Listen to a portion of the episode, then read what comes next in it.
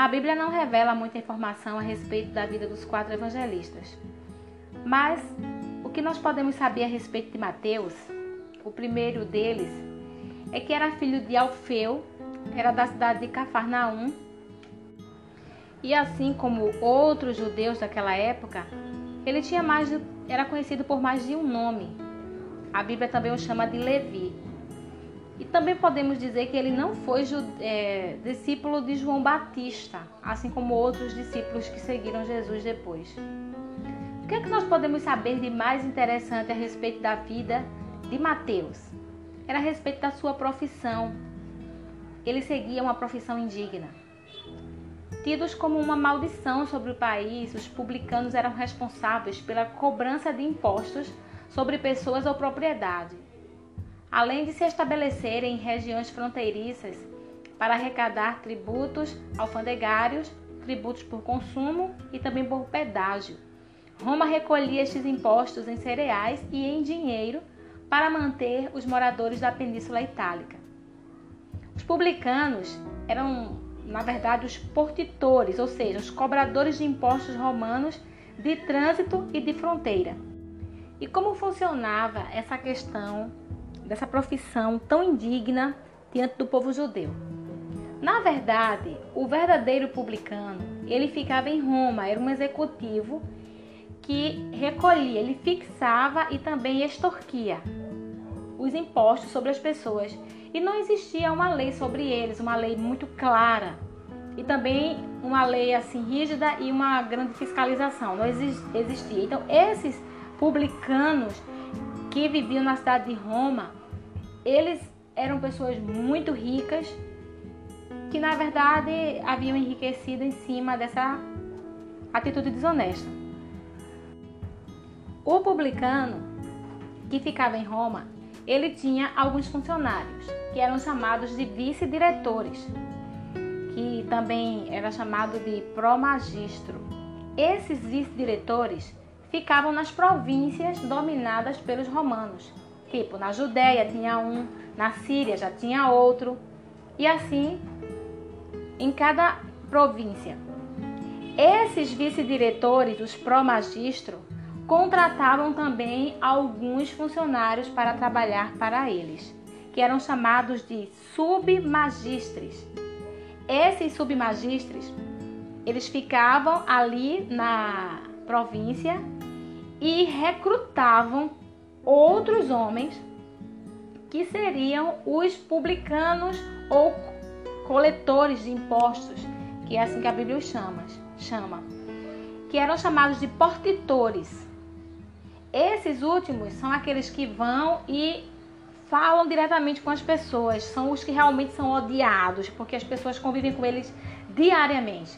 Então, trazendo para o contexto bíblico, o publicano, o chefe, ficava em Roma e aí ele estabelecia os vice-diretores. Os vice-diretores contratavam os submagistres, que provavelmente era Zaqueu. Zaqueu era um dos submagistres, porque ele era chefe dos publicanos.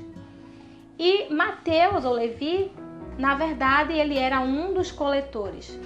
Sendo que cada uma dessas categorias provavelmente desviava dinheiro, porque eles cobravam o que era devido a Roma e, e também cobravam para si mesmos, fazendo com que as pessoas passassem por muito sofrimento e muito sufoco para conseguir pagar todos os impostos. Por isso, não podemos dizer que Mateus era uma pessoa diferente dos demais, tendo em vista que todos eram muito odiados. Eu vou citar para vocês aqui algumas situações em que os publicanos praticavam e como eles eram vistos pelas pessoas. Era realmente uma vida muito difícil porque de qualquer forma os coletores de impostos eram judeus, eram os próprios judeus que trabalhavam em serviço de Roma em detrimento do seu próprio povo. Então veja esse trecho aqui.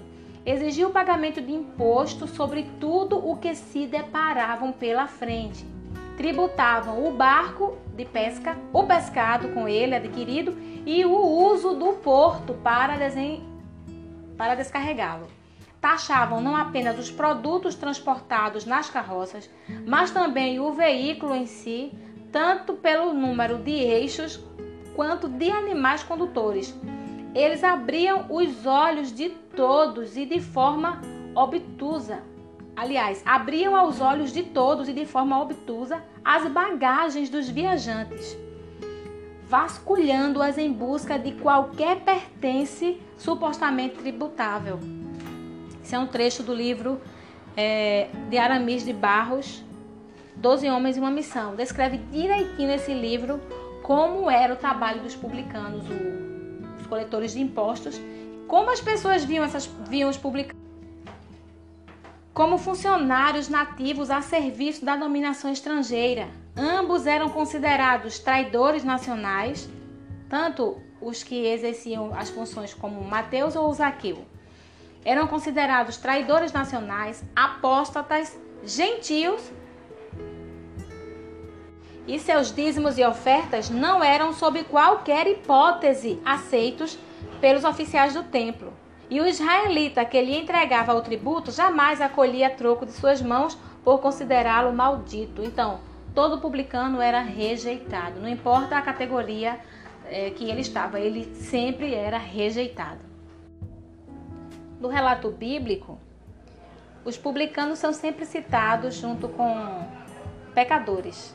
Então a gente tem uma noção do quanto essas pessoas eram realmente desprezadas. Aí você tenta fazer um link entre esse tipo de profissão e alguém que exerce algum tipo de comportamento ou, entre aspas, bem aspas, trabalho nos dias de hoje.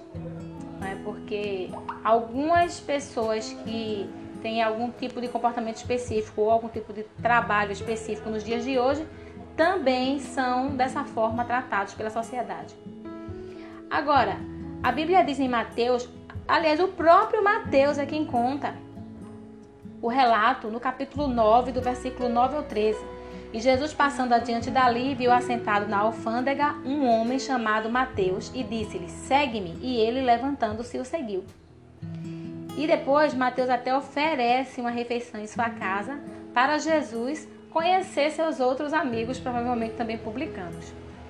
Então, a gente sabe que Jesus é aquele que resgata qualquer pessoa, que abra o coração para ele e que aceite, porque quando diz que Jesus o viu na, na alfândega e o chamou, Jesus o viu, ele estava sentado lá na sua banquinha cobrando os impostos indevidamente do povo extorquindo as pessoas, é o que a gente pode depreender. Mas quando Jesus o viu praticando o erro, assim como Jesus vê hoje o ser humano praticando o seu pecado, Jesus o chama. E assim como Mateus imediatamente largou tudo e o seguiu, também Jesus espera que cada um de nós largue o seu pecado e o siga. Porque para qualquer um que segue a Jesus, qualquer pecador que segue a Jesus, há sim salvação e há esperança de uma vida nova. E sobre o Evangelho segundo Mateus. Mais de 400 anos haviam se passado desde as últimas profecias do Antigo Testamento, e os judeus fiéis de todo o mundo ainda estavam esperando o Messias. A gente vê isso lá em Lucas capítulo 3, versículo 15. Mateus escreveu este livro para os judeus, para apresentar Jesus como rei e Messias, o descendente de Davi que fora prometido e que reinaria para sempre. O que está lá em Isaías, no capítulo 11, dos versículos 1 ao 5. O Evangelho de Mateus conecta o Antigo Testamento ao Novo e contém várias referências que mostram como Jesus cumpriu as profecias do Antigo Testamento. Jesus entrou na história humana quando a terra da Palestina era controlada por Roma e considerada um posto insignificante no vasto e poderoso Império Romano. A presença de soldados romanos em Israel dava paz militar aos judeus, mas o preço dessa paz era a opressão, a escravidão, a injustiça e a imoralidade. O Messias prometido veio a este tipo de mundo. E Mateus escreveu os seus relatos para este povo. É por isso que você vai encontrar nas narrativas do Evangelho segundo escreveu Mateus muita referência ao Antigo Testamento, às leis, às genealogias, porque isso fazia parte da cultura e do, da fé, da religião dos judeus.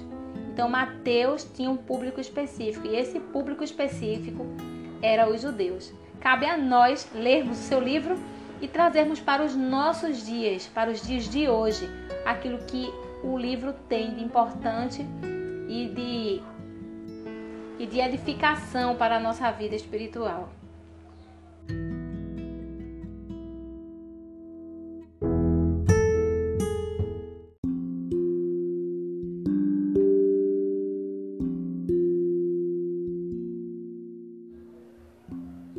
Em Mateus, Jesus é o Rei prometido. Os leitores originais foram os judeus. Os temas significativos são que Jesus é o Messias, o porquê que ele cumpriu profecias do Antigo Testamento. O caráter do autor era como se ele fosse um professor. E a maior ênfase é sobre os sermões e também sobre as mensagens de Jesus.